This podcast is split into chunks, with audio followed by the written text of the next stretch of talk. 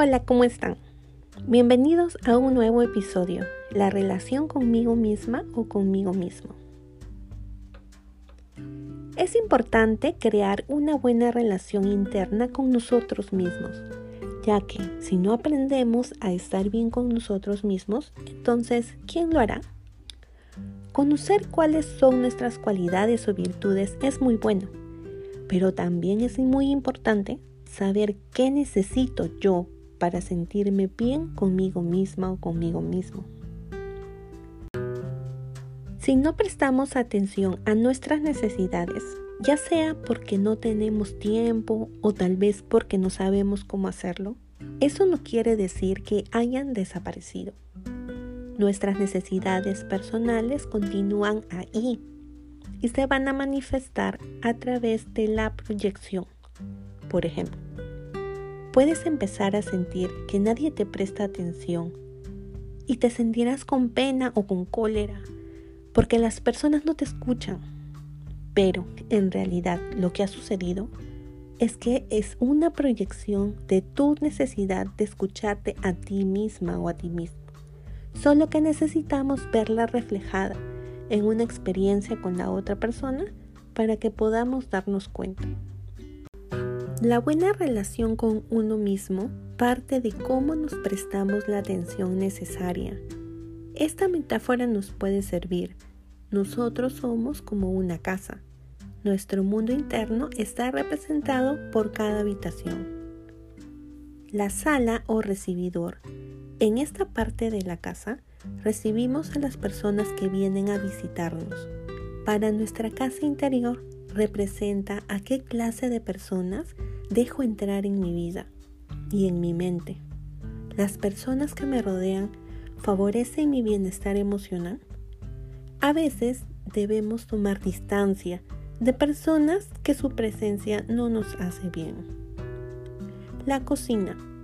En esta parte de la casa preparamos nuestros alimentos, pero para nuestra casa interior representa de qué tipo de emociones me alimento.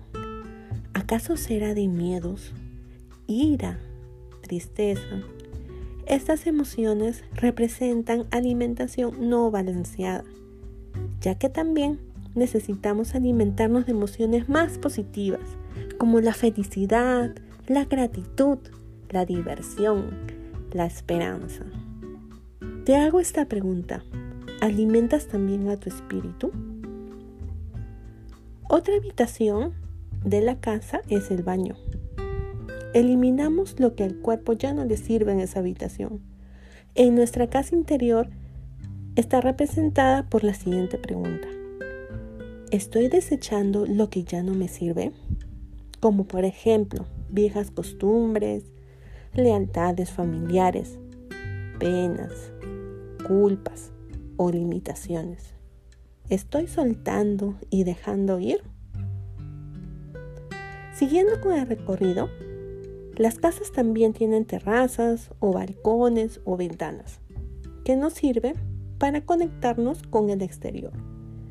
Para nuestra casa interior representa cómo me conecto con el viento, con el sol, con la naturaleza, cómo me doy un tiempo para estar fuera de todo. Nuestro dormitorio nos sirve para dormir, y está representando nuestro descanso. Para nuestro cuerpo, descansar es muy importante. Tenemos que cuidar cuántas horas dormimos al día. O tal vez te pasa que no puedes dormir, tienes insomnio, pero también nos sirve para conectar con la paz interior que nos da el descanso de una mente tranquila y en calma. El espacio de trabajo de nuestra casa, si es que trabajas en casa, es donde pasamos varias horas al día y está representando la huella que estamos dejando en los demás a través de tu misión o propósito de vida. Conectar con nuestra misión no solo nos cambia el sentido del trabajo, ya que este se transforma en una pasión, sino que también determina cómo impactas de forma positiva en los demás generando cadenas de buenas acciones.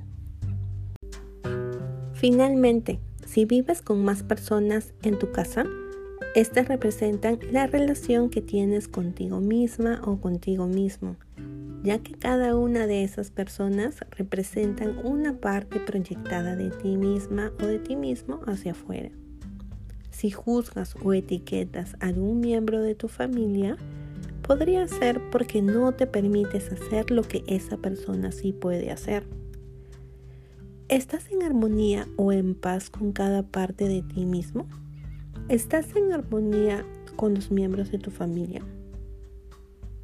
Aprendiendo a integrar cada parte de nuestra casa interna nos llevará a sentirnos más plenos en nuestra vida externa. Nos ayudará a construir un hogar interior sólido y firme, capaz de soportar cualquier tempestad. Y también nos ayudará a crear relaciones armoniosas basadas en el respeto. Muchas gracias por quedarte hasta el final de este podcast. Nos encontramos en un siguiente episodio. Recuerda que también me puedes encontrar en Instagram o en Facebook como Zona de Luz MP.